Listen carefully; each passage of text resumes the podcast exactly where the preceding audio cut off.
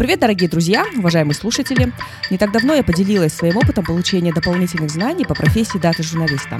Хочу в сегодняшнем выпуске остановиться на этой профессии более подробно. Я знаю, что меня слушают мои коллеги, и многим наверняка отвлекается эта тема.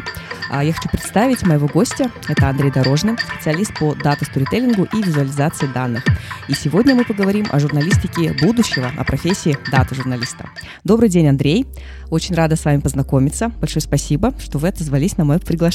Да, здравствуйте, Сандугаш. Здравствуйте, дорогие слушатели. Всех рад слышать и видеть. Здорово. Андрей, я вот хочу предложить начать наш разговор прям так сразу, с самых азов. Все-таки расскажите, пожалуйста, что такое дата-журналистика, история ее появления, да, и что вообще она из себя представляет, потому что э, вот в текущих реалиях на нашем рынке казахстанском э, такой профессии нет не, она не распространена. Все-таки что это такое? Да, смотрите, слово дата-журналистика состоит из двух слов – дата и журналистика.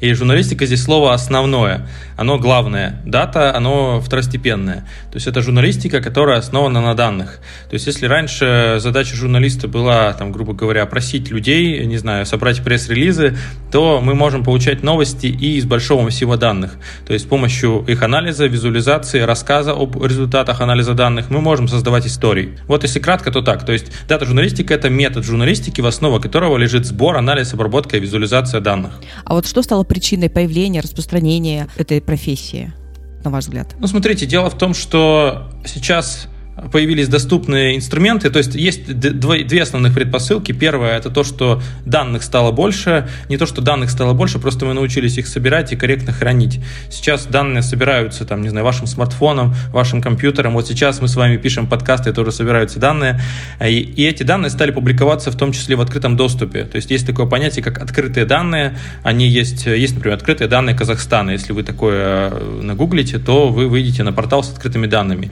То есть эти данные можно анализировать, можно в них искать истории и потом их рассказывать. Кроме того, а, вторая предпосылка – это то, что у нас появились доступные инструменты обработки данных. То есть, если раньше нам для того, чтобы проанализировать массив данных, нужно было какой-то большой ВМ или там какой-нибудь, не знаю, НИИ, э, то теперь вы можете делать это на своем компьютере домашнем, вот прям не выходя из, э, не знаю, своей комнаты, вот на своем ноутбуке я могу это делать. Ну, то есть вы просто используете некие программы, которые, которым ну, нужно обучиться, э, собирать эти открытые данные, и потом самое главное все-таки это умение визуализировать их, их описывать или собирать. Ну, давайте еще вернемся к началу. Я сказал, что журналистика здесь главная, да? То есть истории в этом плане важнее, чем навыки аналитика. Навыки аналитика это хорошо, вот, но все-таки мы в журналистике про истории, ну и мы про дата storytelling, да, про то, чтобы эти истории влияли на читателя. То есть все-таки в нашем фокусе это в первую очередь рассказывание историй, а данные это инструмент.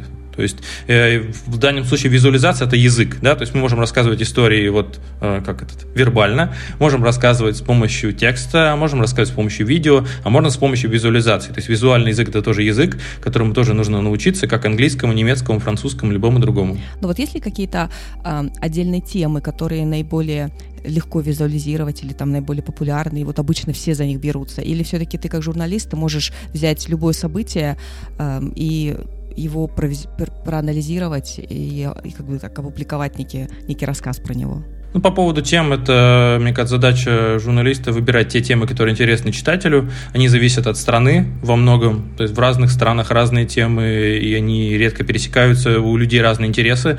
Кому-то, не знаю, интересно одно, кому-то другое. А что касается именно тем, связанных с данными, то здесь главный вопрос, есть ли данные в открытом доступе про эту историю. То есть далеко не про все вещи есть э, данные, и большинство тем, как бы, они отваливаются именно по той причине, что данных просто нет в открытом доступе. Получается, получается, есть какие-то определенные сайты, вот если все-таки говорить по поводу данных, да, э, что это такое, да, почему важно очень их анализировать, как мы их получаем, да, я так понимаю, что, ну, допустим, если это какая-то статистика государственная, она приведена там, ну, от, на каком-то портале, да, и, соответственно, мы можем собрать эту статистику, э, но уже не вручную, а с помощью неких инструментов, и э, на базе этой информации, ну, написать, ну, скажем так, допустим, какой-то журналистский редакционный материал. Но если, как вот на вашем примере, какие-то там расследовать, там журналистские какие-то расследования, когда получали эти данные, данные там, не знаю, там, ну, не то, что даже так незаконно, но в обход каких-то вот этих открытых процедур вообще возможно ли, ли такое, нужно ли вообще это делать, и кто применяет ли, ли подобное, или все-таки мы все равно ограничены э, доступностью этих цифр? Так, сейчас ваш вопрос я поделю на части. Первое – это про заход в историю. Вот есть два основных захода в дата-историю. Первое – от идеи. Допустим, я придумал, и что, не знаю, в Казахстане резко стало сокращаться население я такой решил э, проанализировать данные. Наверное, это будут данные про численность населения. Возможно, они есть на официальном портале, там по месяцам. Или данные про смертность, э, про число смертей. Возможно, они увеличились, связанные там, с, с пандемией коронавируса. Я могу зайти туда, э, посмотреть по месяцам. Стало ли, например, вот смерти в 2020 году, они по месяцам в среднем их больше, чем, например, было в 2019-2018. Да? То есть сделать вывод о том, что появилась так называемая избыточная смертность. Я думаю, что за пандемией все выучили это понятие.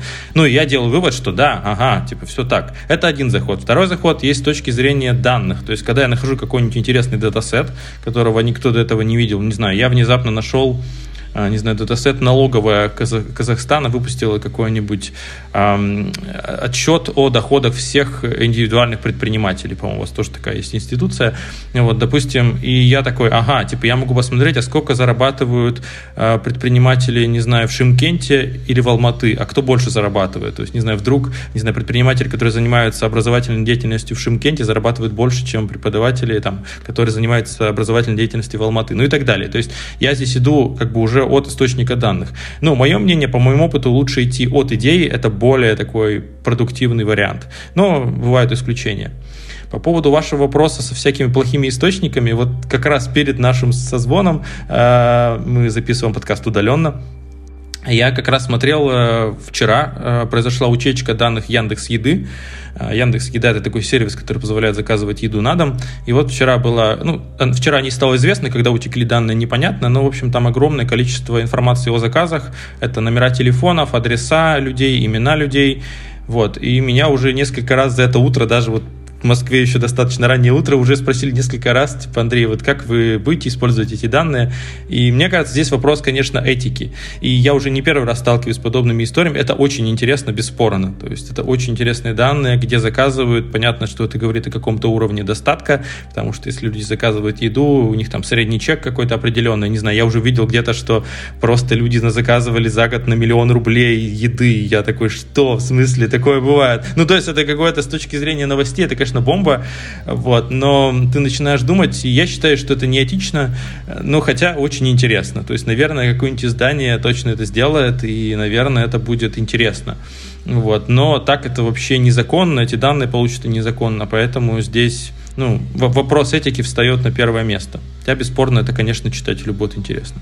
Вот, а если поговорить все-таки о том, как эм, если первично все-таки в профессии дата журналиста это журналистика, вот немножко давайте поговорим о, о журналисте в традиционном, да, его понимании, который, например, работает или работал в печатном издании, или там на телевидении, или на радио, а, как ему, а, и нужно ли ему пере, переучиваться в ближайшее время, как ему переучиться, и вот какие-то возникнут, могут возникнуть сложности у журналистов а, более старшего возраста, то есть, ну, мы понимаем, что сейчас такое время, когда нужно какие-то новые скиллы приобретать, и, и все равно наша профессия, она тоже так трансформируется, да, достаточно очень быстро, вот все-таки традиционно, журналистам из традиционных, я бы так сказала, из классических медиа. Вот э, сложно ли будет переучиваться, какие э, скиллы нужно приобрести, какие знания, умения? Ну и, конечно, интересуют еще такие люди, которые там 45 плюс, которые в профессии уже достаточно долго, вот, и все-таки они понимают, они знают, что значит писать, скажем так, да, э, материалы, там даже еще не на компе, может быть, там от руки.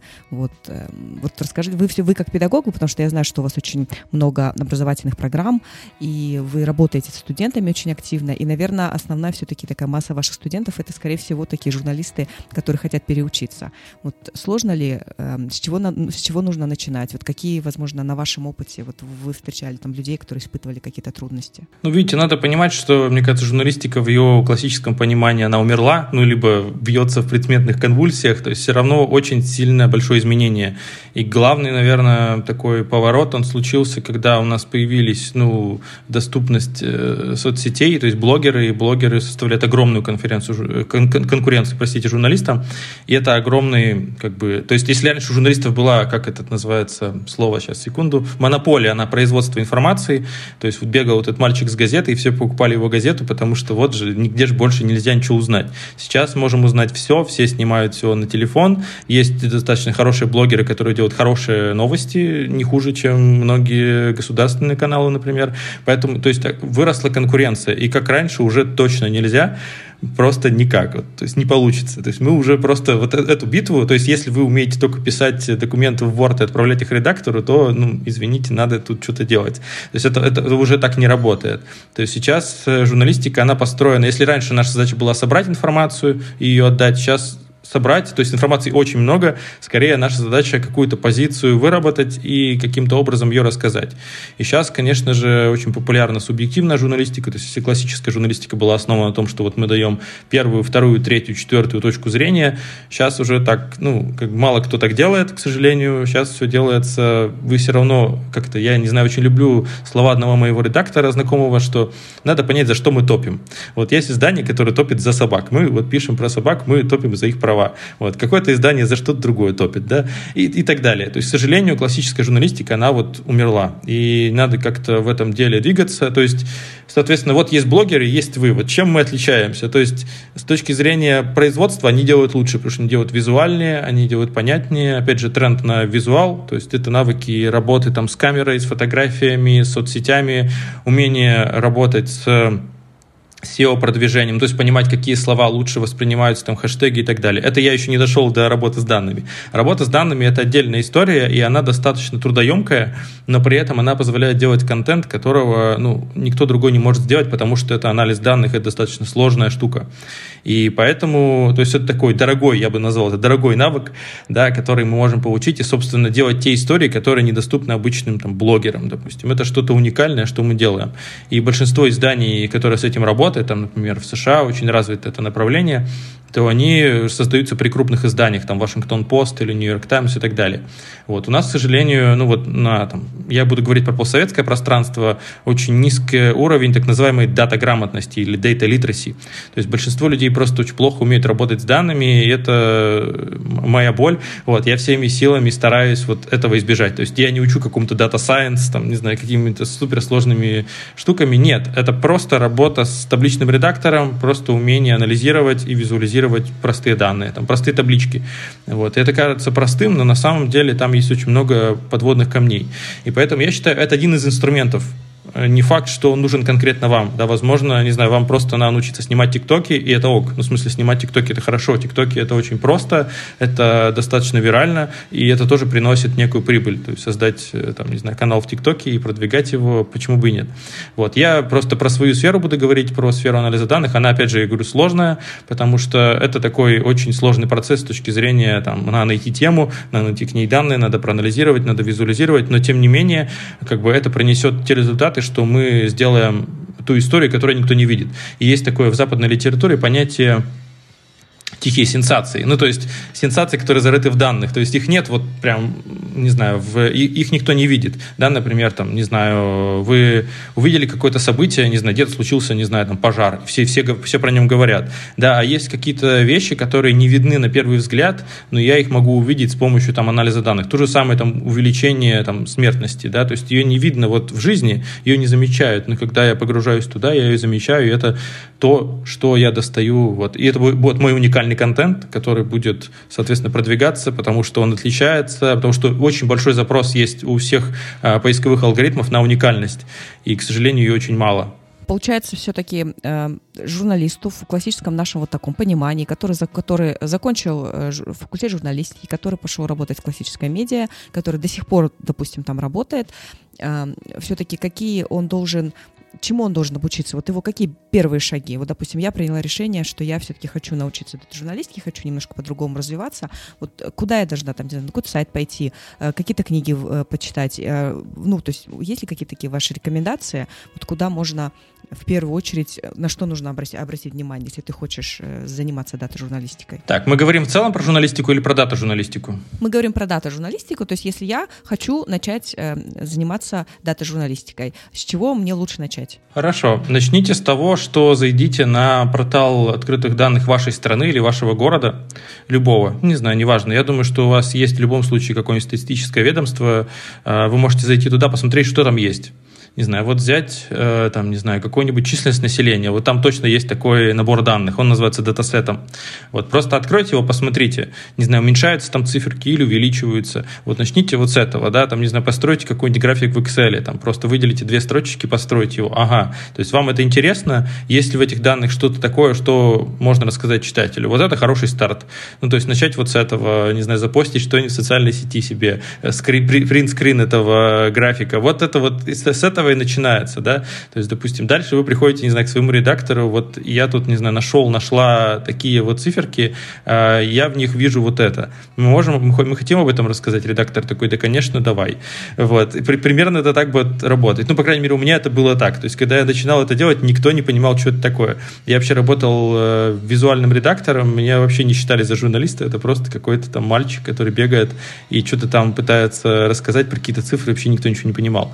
То есть раньше, э, просто в журналистике цифры и раньше использовались, инфографика создавалась, она была поддерживающей, то есть она поддерживала какую-то публикацию. То есть вот делаем мы, не знаю, там, про рынок бетона, и давайте статистику про рынок бетона вернем. А дата журналистика это про обратное, это когда мы на основе анализа данных, инсайтов из данных пишем уже какой-то материал. То есть начать вот с малого, просто открыть табличку, понять, это интересно ли вам это вообще, да, то есть вообще насколько вы хотите этим заниматься.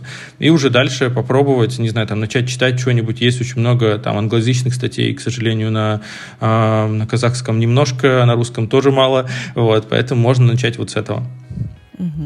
А есть ли э, такая как бы возможность, перспектива, что э, дата-журналистика как э, специализация может появиться в, на факультетах журналистики, или она может стать, ну, скажем так, э, каким-то предметом, в дополнительным там, каким-то предметом в каких-то школах специализированных? Как вы считаете? То есть какая, какая все-таки такая перспектива развития данного, э, данной профессии? Ну, такое уже есть.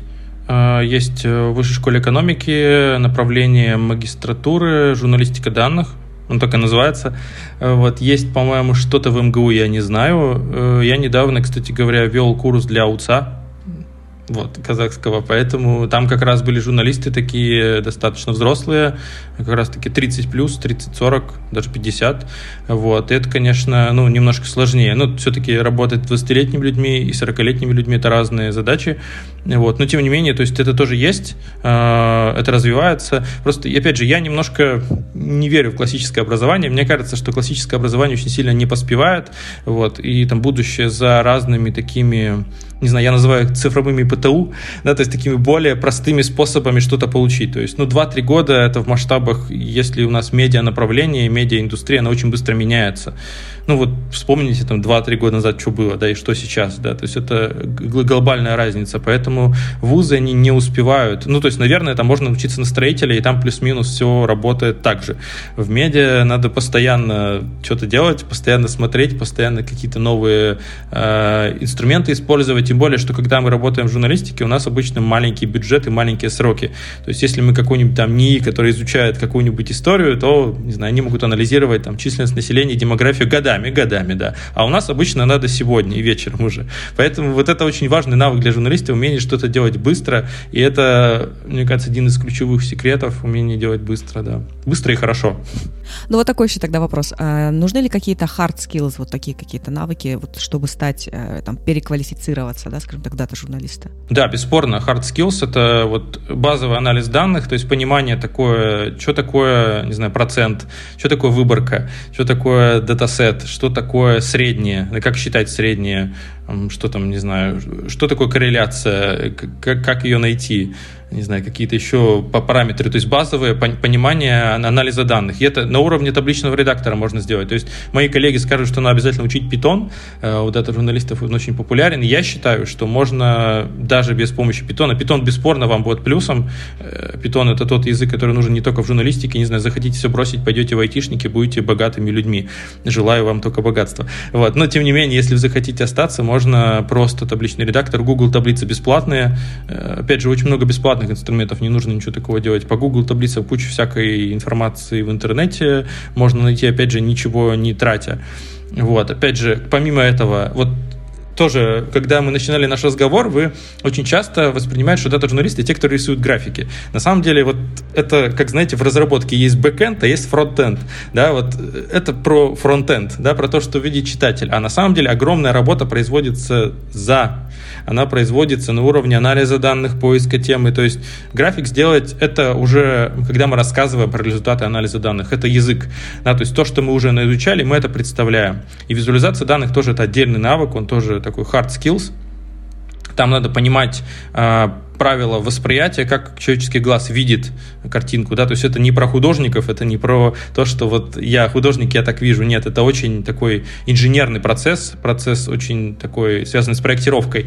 Должен понимать, зачем вот эта линия, зачем вот этот цвет, как он работает, как он воспринимается, и это сложно, то есть сам по себе график сделать, ну, легко, там, график волну какую-нибудь, да, или там столбики, но важно, что он будет означать для читателя. Ну да, и вообще, чтобы, чтобы ты, читатель твой посмотрел, он сразу понял, да, вот этот пирог потому что мы говорим там о долях, да, скажем так, а вот это там график, потому что очень часто мы встречаем и в материалах журналистских, да, которые, скажем так, используют э, визуализацию данных, э, к сожалению, не все корректно умеют в том числе пользоваться этими инструментами, да, иногда думаешь, зачем, зачем был выбран вот такой именно там график, то что он ничего не несет, да, там какие-то непонятные выставлены совсем минимальные там цифры, э, нет вот этой большой какой-то корреляции, да, скажем так, данных, поэтому, ну, в любом случае, конечно, все приходит с опытом, это тоже один из тех навыков новых, которые мы должны просто э, научиться, там, скажем, путем, каким-то опытным путем, да, или все же э, там, не знаю, есть какие-то свои там хитрости, секреты. То есть, ну, то есть понятно, что знание каких-то основ социологии, ну, на мой взгляд, да, я так сейчас понимаю, что это очень важно, да, что ты должен понимать вообще, что такое социология, как,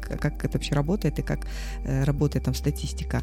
Э, но есть же люди, все, мы же все привыкли говорить, что вот у нас журналисты такие творческие ребята, такие креативные, которые да, вот с цифрами они совсем не дружат. Вот почему-то есть такое большое заблуждение, что если ты творческой специальности, то ты не дружишь с цифрами цифрами. Вот как тогда все-таки поженить вот эту вот креативную сторону и вот необходимость э, умения оперировать этими цифрами? Ну, это то, над чем я борюсь с первого курса, гуманитарии и технари. Это такое абсолютно советское разделение физики и лирики, то есть это вот установка, которая постсоветская. Она вот была сделана там 50-е годы, что вот у нас есть вот интеллигенция, есть там вот рабочий класс, и вот не надо это мешать. Это так не работает. Типа нет этого разделения, оно у нас в головах все могут все. Просто вопрос в том, что эта установка очень планомерно внедряется там со школы. Вот, ну, у тебя как-то с математикой не очень, вот давай ты там на филологию пойдешь. Ну, гуманитарный, да, не справляешься. И вот отношение гуманитария меня в какой-то момент ну, вымораживало просто серьезно. То есть, ну, а ты гуманитарий, ну, у вас тебя денег там не будет, ты будешь так просто, вот я инженер, вот я буду получать деньги. Ну, это так, это не работает. То есть я понимаю, что это очень сложно, это психологическая установка, ее надо, ну, как-то потихоньку двинуть. То есть сказать, что вот не знаю, я рассказываю истории, ну, там, да, если вы исследователь или журналист, вот, как бы для того, чтобы это сделать, мне надо что-то там сделать с цифрами. Я, не, мне не надо быть каким-то там дата-сайентистом, мне надо просто понимать базовые основы. Умение даже читать статистику – это тоже некий навык. То есть умение понимать, что такое, не знаю, чем число смертей отличается от смертности, например. Это же похожее понятие, но это разное понятие. Число смертей – это реальное количество людей, которые умерло, а смертность – это показатель, который рассчитывается на тысячу там, или на сто человек населения разные вещи. То есть мы работаем с некими абстракциями, которые нужно понимать. Поэтому не бойтесь, это, это нормально. То есть, в смысле, можно любому человеку с любым образованием стать э, понять хотя базовые основы. Если вы захотите в это глубже погрузиться, хорошо, станьте реально дата-сайентистом, никаких проблем. Но мне кажется, что еще важные навыки будущего, мы уж тут с вами про будущее говорим, в пересечении. То есть классно, когда вы умеете и то, и то.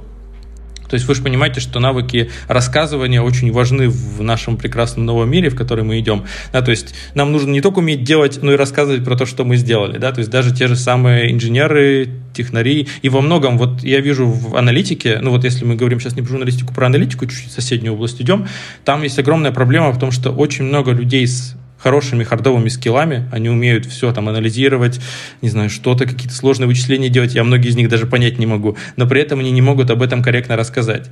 А я могу, не знаю, провести три арифметических действия, и при этом понятно о них рассказать, понятно там свою точку зрения выразить, да, или что я там нашел. То есть, возможно, это гораздо даже, ну, будет производить больше эффект. Не факт, что это лучше, но эффект будет производить лучше за счет того, что я понятно это объясню. Потому что мир становится все более непознаваем, да, и все, все усложняется. И умение объяснять — это тот навык, которым, с которым мы точно пойдем в будущее. И он как раз, как вы говорите, гуманитарный. У меня был предыдущий гость, она возглавляет э, центр аналитики э, электронного правительства Республики Казахстан, и он такой достаточно, там очень большое количество есть ребят, э, дата-сайентистов, классных аналитиков, которые большие массивы таких государственных данных, цифры, они умеют их собирать, они умеют там находить какие-то там изменения, там корреляции, красиво их визуализировать, и она говорит, наша основная проблема, мы, говорит, не можем об этом рассказать. То есть даже какая-то там, не знаю, пресс-конференция или какой-то материал, если выдавать, мы э, можем вам это все нарисовать, но мы вам не упакуем это как бы медийно, поэтому, конечно, очень важно, чтобы э, из э, вашей профессии, говорит, ну, то есть там журналисты, филологи, чтобы все-таки они потянулись, они нас тоже услышали, и мы тогда можем вместе создавать, говорит, классные какие-то материалы, там, шедевры. Вот это вот как раз, наверное, о том, да, что мы должны а, а говорит, ну, скорее всего, говорит, легче вас, говорит, научить все-таки э, работать с этими данными, чем аналитиков научить э, правильно об этом рассказывать, да, то есть, ну, то есть рассказывать историю. Вот как раз, наверное, о том, что сейчас как раз пришло время обучаться, пришло время, ну, вот так рассказывать истории и подкреплять их такими большими данными. Но если вот мы с вами все-таки начали немножко, вы так в ответах говорили по поводу там зарабатывания, я инженер, я могу там заработать больше, там айтишник, я буду зарабатывать больше. Вот все-таки какая зарплатная вилка у даты журналиста? Э, я понимаю, что мы сейчас не можем там сказать, что если какие-то, потому что у нас при крупных изданиях, к сожалению, наверное, нет редакции. Я не знаю, как в России, в Казахстане то точно у нас нет редакции там при каких-то крупных изданиях я тоже об этом бы хотела немножко там попозже поговорить. Но вот зарплатная вилка вот на данный момент, например, в России, может быть, в каких-то европейских СМИ, если вы с ними ну, работаете, э, сколько примерно может получать независимый, допустим, там, дата журналист? Ну, смотрите, как бы понятное дело, что есть американские, европейские, российские рынки. Это три разных рынка, в принципе, по уровню зарплат. То есть в России, в принципе, у журналистов зарплаты маленькие, небольшие, не, не очень большие. Вот, и поэтому, то есть у дата-журналистов чуть больше, просто за счет не, некоторых определенных скиллов, но она не, невысокая. Любые профессии вы можете просто погуглить и понять их зарплатную вилку. Ну, то есть там примерно в Штатах понятно, сколько они получают в год, например. У них идет расчет в год, там, по-моему, ну, типа 70 тысяч, типа, в год. И я не знаю, как это про США, я не могу это сравнивать. Вот, опять же, в России тоже, там есть Москва, есть регионы, да, журналисты в регионах получают еще меньше, там тоже как бы свои проблемы. То есть я здесь не могу никакой цифры назвать, ну, правда, вот просто загуглите data журнализм вакансии, и у вас покажется, что там. Вот можете залезть, э, не знаю, на Headhunter, э, вот сейчас нативная интеграция Headhunter, посмотреть, сколько там. Просто я скажу, что за дату чуть больше, ну, скажем так, там, плюс, может, 20-30%, но не сильно то, чтобы сильно этого много. Вот, как бы я скажу такую вещь, наверное, вот мы почему-то очень много говорим про журналистов именно в редакции. А, я хочу поговорить про сам вот скилл дата сторителлинга, да, и рассказывание истории, основанных на данных. Мы можем их применять и в корпоративных изданиях. Это другой чек. Э, чек выше, в смысле, я говорю про то, что... То есть это своя специфика, да, там связана история с пиаром, но тем не менее принципы те же самые, только цель другая. Да, так, аналогичным же образом это все может применяться, не знаю, вплоть до консалтинга. То есть в консалтинге тоже это есть. То есть там тоже есть огромное количество исследователей, и нужно вот эту историю про историю, про рассказывание истории закрывать. Да, то есть вот я рассматривал бы это как скилл, который можно применять в любой индустрии, то есть не только в классической редакции, как мы это привыкли делать. Опять же, это, это будет востребовано не, не только здесь, не только, не только в редакциях шире. Ну да, кстати, в корпоративных коммуникациях это вообще, наверное, тоже такая очень интересная вещь. И это гораздо дороже стоит, гораздо дороже. Понятно. Вот скажите, пожалуйста, какой-нибудь такой наиболее интересный кейс, который вам встречался, возможно, вы как, каким-то там занимались э, кейсом, потому что вот во время президентских выборов в США в 2016 году, да, очень много дата-журналистов американских, они предсказывали вот на, по, вот, по экзит-полам каким-то, по каким-то таким аналитическим данным, все-таки они предсказывали демократической партии тогда победу, но в итоге все поменялось, все, все случилось совсем по-другому, и тогда, э, и мы понимаем, почему, потому что все-таки статистика, она не идеальна, да, ну, то есть статистика это, это такие вещи, там, цифры, которые предсказать очень сложно, но всегда, ну, почему-то считается, что если ты оперируешь какими-то цифрами, данными, что значит ты, значит ты прав, да, ты можешь предсказать что-то, ну, собственно говоря, как результаты выборов. Как, как, как оказалось, э, это, это невозможно, да? Эм, как все-таки тогда, ты как журналист, ты все-таки опираешься на эти данные, эм, но ты понимаешь, что это не идеальная статистика, и что ты можешь здесь где-то э, обмануть, например, своего читателя, да, или там своего зрителя. Мы же эти данные сами не собираем, как бы в полевых каких-то условиях, да, поэтому мы, конечно, за них отвечать не можем, но мы все равно вынуждены как бы э, использовать их и э, рассказывать какую-то историю. вот как все-таки разграничить вот эту свою ответственность, что, ну, я не виноват, скажем так, ну, такие были данные, поэтому так рассказываю сказал? Вот, или как-то есть как, какой-то такой принцип некий в дата-журналистике? Как ты эти данные используешь, визуализируешь? Смотрите, давайте сначала про США, про историю с... С Трампом. С Трампом, да, с Трампом. Почему там произошло? У них в Америке большая традиция этих предсказаний. У них она с 53 года, с Эйзенхауэра еще компьютеры предсказывают у них выборы. Они в этом прям преуспели. Есть такое издание 538, которое, собственно, и публикует эти прогнозы. Оно публикует прогнозы на выборы, публикует прогнозы на премию «Оскар». На премию «Оскар» у них получается лучше, чем на выборы, как мы теперь известно. Вот. Ну, то есть это социология, да, и мы с вами говорили, что социология — это, то есть, некий срез. Люди отвечают определенные вещи. Ну, люди случае как раз с Трампом они отвечали одно, а делали другое. То есть это, ну, это просто раз, различие в повестке. Опять же, у них очень там там, 2-3%, то есть у них все решает 2-3%, у них всегда идет борьба, вот стык в стык, там определенные штаты. И поэтому, ну, вот здесь не угадали, то есть здесь там избиратели говорили одно, на самом деле они более традиционных взглядов были, вот и все. Но в целом, если вы посмотрите историю, там есть целая история этих, я даже где-то делал визуализацию про вот выборы в США, про различие оценок и реальных результатов, и они почти всегда совпадают, то есть у них очень большая традиция, они умеют это делать давно. И опять же, это мы про будущее, это называется предикативная аналитика, аналитика, да, которая предиктивная, которая предсказывает нам будущее. Будущее, оно не определено. Но вот мы сейчас с вами пообщались в 2019 году, я бы строил план на 20 и такой, ну, наверное, поеду я а, куда-нибудь, не знаю, там, буду обниматься с людьми, да, потом бах, и коронавирус. Ну, то же самое можно сказать про текущую ситуацию, в которой мы сейчас с вами живем, да. В начале февраля я, наверное, думал бы про свою жизнь что-то другое. Сейчас уже так не думаю. Поэтому то есть это про будущее. Как бы. Что касается... То есть данные это в основном про прошлое. Мы собираем данные о прошедших событиях, то, что уже прошло. Мы не можем сейчас собрать данные про президентские выборы 2016 года, потому что это событие уже прошло. А, что про данные прошлого? Качество данных. Мы должны за этим следить. То есть вот здесь вот это так не работает, что из серии мы не виноваты, данные вот такие. То есть, ну, это наши проблемы, что данные не такие. То есть надо стремиться так, чтобы это совпадало. То есть, возможно, государство что-то, там, не знаю, не до не, как этот, недовыпустила, там что-то где-то замолчало, что-то где-то фальсифицировано или что-то где-то сделается. Ну вот в России, например, история с муниципальной статистикой. У нас есть федеральные круга, регионы, ну там, не знаю, Саха, Якутия, Дальний Восток, а есть совсем маленькие такие муниципалитеты, совсем вот маленькие административные единицы, и там известно, что статистика делается под какую-то цифру. Вот, не знаю, им нужно, чтобы у них было, не знаю, 30 медицинских пунктов. Они пишут, что 30, хотя их может быть 16. Да, то есть это такая вот, ну потому что это зависит их работа этих чиновников от этого всего. И все это знают. Вот. И то есть в результате эта статистика агрегируется в региональную и так далее. Чем выше, тем больше лжи у нас получается. То есть важно об этом знать. И мы должны понимать, как эти данные собираются, и должны пытаться это как-то еще раз проверить. Как мы можем это делать? Можем проверять одни данные другими данными. То есть, например, по данным вот официальной статистики у нас там 30 пунктов, но мы смотрим там, не знаю, на картах типа Тугиса, например, или, не знаю, OpenStreetMap, а там их типа 16. Ну, то есть возникает вопрос, куда куда, делись эти пункты, да?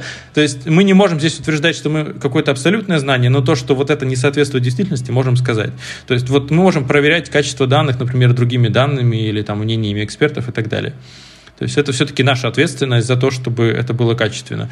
А то, что мы иногда, там, не знаю, если мы что-то сделали не так и не сделали какой-то дисклеймер, что вот это может быть не так, то это, конечно, наша ошибка, ну, как исследователей. А вот расскажите, пожалуйста, Андрей, какие у вас были такие наиболее интересные кейсы? Возможно, ваши кейсы или, может быть, какие-то э, другие кейсы, которые вы встречали? Ну, вот вот прям вот, которые такие запоминающиеся, и вот прям хочется о них поделиться, рассказать и подобное тоже сделать. Да, мне больше всего нравятся истории, которые никаким другим способом, кроме как с помощью данных, не исследовать. То есть есть такие вещи, которые вот просто находятся вне зоны понимания, э, да, никаким другим образом не узнать. Вот. У меня была история, у нас есть два крупных города, Москва и Санкт-Петербург, и такая типичная история мировая, то, что люди приезжают из маленьких городов в крупные города. Ну, такая модель миграции, да, то есть люди приезжают в крупные агломерации, потому что качество жизни выше. Вот. И я сам тоже приехал, я не в Москве родился, я родился в маленьком городе, я приехал сначала в Петербург, потом в Москву, и мне стало интересно, что люди говорят, а так как есть еще институт прописки у нас такой, да, прописка, это когда ты должен жить там, где ты прописан, советская, да, тоже история, но, как понятное дело, что многие люди просто приезжают, живут там, просто снимают квартиру и все. Вот. И мне стало интересно, из каких городов приезжают в Петербург-то. Ну, то есть так, это, такой информации нет нигде, и вы ее не найдете, потому что никто ее не знает. Вот. И мне стало интересно, то есть у меня много знакомых, вот говорят, там, ну вот тут пол Саратова к нам уже переехал, я не знаю, пол Вологды уже живет давно у нас, тут все вологодские у нас тут. И, в общем, я стал это изучать, и в итоге я подумал, какие источники данных могут об этом рассказать. Официальная статистика нас не видит. То есть для официальной статистики мы все живем там, где мы родились. Где родился, там и пригодился. А, стал думать дальше, что еще можно сделать. И я подумал, то есть в официальной статистике, ну, в смысле, никто не скажет, что он живет в Петербурге, потому что по закону мы должны жить дома. Вот. Но я подумал, есть ли место, где люди могут добровольно рассказать о том, где они живут. И, наверное, вы догадались, что это за место. Я думаю, мы все прекрасно пишем с удовольствием это место, особенно когда приезжаем в крупный город. Наверное, это какие-нибудь социальные сети, да? Вот. есть такая социальная сеть ВКонтакте, где есть данные о том городе. То есть человек, когда приезжает, он с удовольствием пишет, я живу, смотрите, я живу в Москве, я теперь в Москве живу, я теперь не в вашей там деревне живу, да, а я теперь живу в крупном городе. Вот я на Красной вот я. И так далее. То есть, таким образом, а там есть еще информация о родном городе. Соответственно, задача была в том, чтобы скачать всех людей, у которых стоит в профиле Москва, и сравнить их с их родным городом, и понять, ну, то есть только на данных ВКонтакте, а, из каких городов приезжают. Ну, и там было куча интересных инсайтов. То есть я сделал такую работу и по Москве, и по Петербургу, и выявил различия. То есть по каким причинам люди приезжают в Москву, по каким, людям, по, по каким причинам люди приезжают в Петербург. То есть я у экспертов спросил, почему вот так вот, и там выяснилось, что в Петербург приезжают в основном из приморских городов, потому что для них это понятный паттерн, да, то есть они вот жили там, не знаю, в Хабаровске, в Архангельске, Мурманске, и такие, ага, море, только потеплее и покрасивше. И, а в Москву уже приезжают там более... Ну, на самом деле, главная причина то, что в Петербург приезжают более бедные люди, в Москву более богатые. Вот, это такой главный, главный инсайт. Но, тем не менее, то есть вот эту тему никаким, никаким другим образом нельзя изучить, кроме как вот с помощью данных. Здорово. Раз мы тоже так, э, подкаст о будущем, да, говорим о будущем, все-таки что ожидает профессию дата-журналистики в будущем? Ну, скажем, там, в ближайшие 10-15 лет. А, ну, скажем, глобально, да, я сейчас не хочу там говорить там в Казахстане там или в России, вот в целом, вот в, в мировом таком будущем, да, вот что, что будет с журналистикой, что будет именно с этой профессией, с дата-журналистикой в ближайшее время, э, какие задачи она будет решать, почему это будет важно, будет это или не важно. Да, ну смотрите, вот уже сейчас на западном рынке понятно, что как бы скиллы работы с данными, они уже включены по, по, по дефолту в скиллсет журналиста, то есть это уже вот то, что в принципе есть. То есть сама дата журналистика растворяется в обычной журналистике. Это просто один из методов. То есть это умеют все или большинство людей. И то есть то, что у журналистов сильно очень расширяются список навыков. То есть вот то, что я сказал, да, вот отправить вордовский документ уже там не работает. То есть там уже люди реально и программируют, и сами делают интерактивные визуализации, и аналитику данных. То есть уровень очень сильно растет в сторону расширения разных навыков. И работы с данными, и работы с визуалом, и с фотографиями, и с видео видео. То есть вот это такое, то есть это теряется в общем вот этом вот списке навыков. То есть у нас еще выделяется это как отдельная дисциплина, у них это уже часть часть э, всех, всех на, часть требований, да, да, да, скажем так. Вот, поэтому вот будущее такое про то, что это все будет включено в основной такой скилл рассказывания истории разными языками, да, там языком видео, языком э, там визуальные, графиками и так далее. Ну да, возможно, те же самые там блогеры, тиктокеры, как бы, которые умеют это тоже там научиться это делать, программировать, почему нет, да, то есть, наверное, в классическом понимании, там, если ты учишься там на факультете журналистики, ну, их, наверное, уже и не будет, да, то есть ты просто человек, который можешь э, правильно правильно рассказывать э, истории. И ты можешь делать это на, с помощью любых инструментов. Да, ну то есть в сторону технологий будет развитие. Ну вот сейчас уже в вышке, например, я расскажу про то, что знаю. Вот есть технологии медиа, например, трек, на котором я читаю вот Data Storytelling, вот у меня как раз в апреле стартует курс.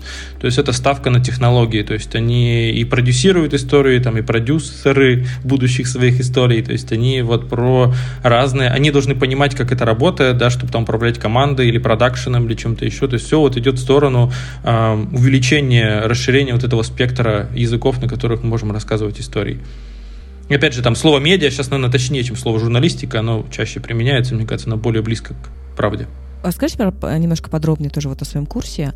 А, как можно ли, например, удаленно получить эти, эти знания? Можно ли каким-то образом, не знаю, там, может быть, вы какие-то проводите семинары отдельные, там, вебинары, где можно поучаствовать, ну, скажем так, людям, которые, допустим, из Казахстана, которые хотели бы э, связать свою жизнь там в дальнейшем или там хотя бы просто понять, что это такое, понять там азы профессии? Да, вот я говорю, у меня как раз закончился, когда в начале, в конце февраля, наверное, закончился курс, мы с ребятами сидели, наверное, месяца три, наверное, мы прям занимались основами, основами работы с данными, как раз некоторые темы рассмотрели, именно связанные с Казахстаном.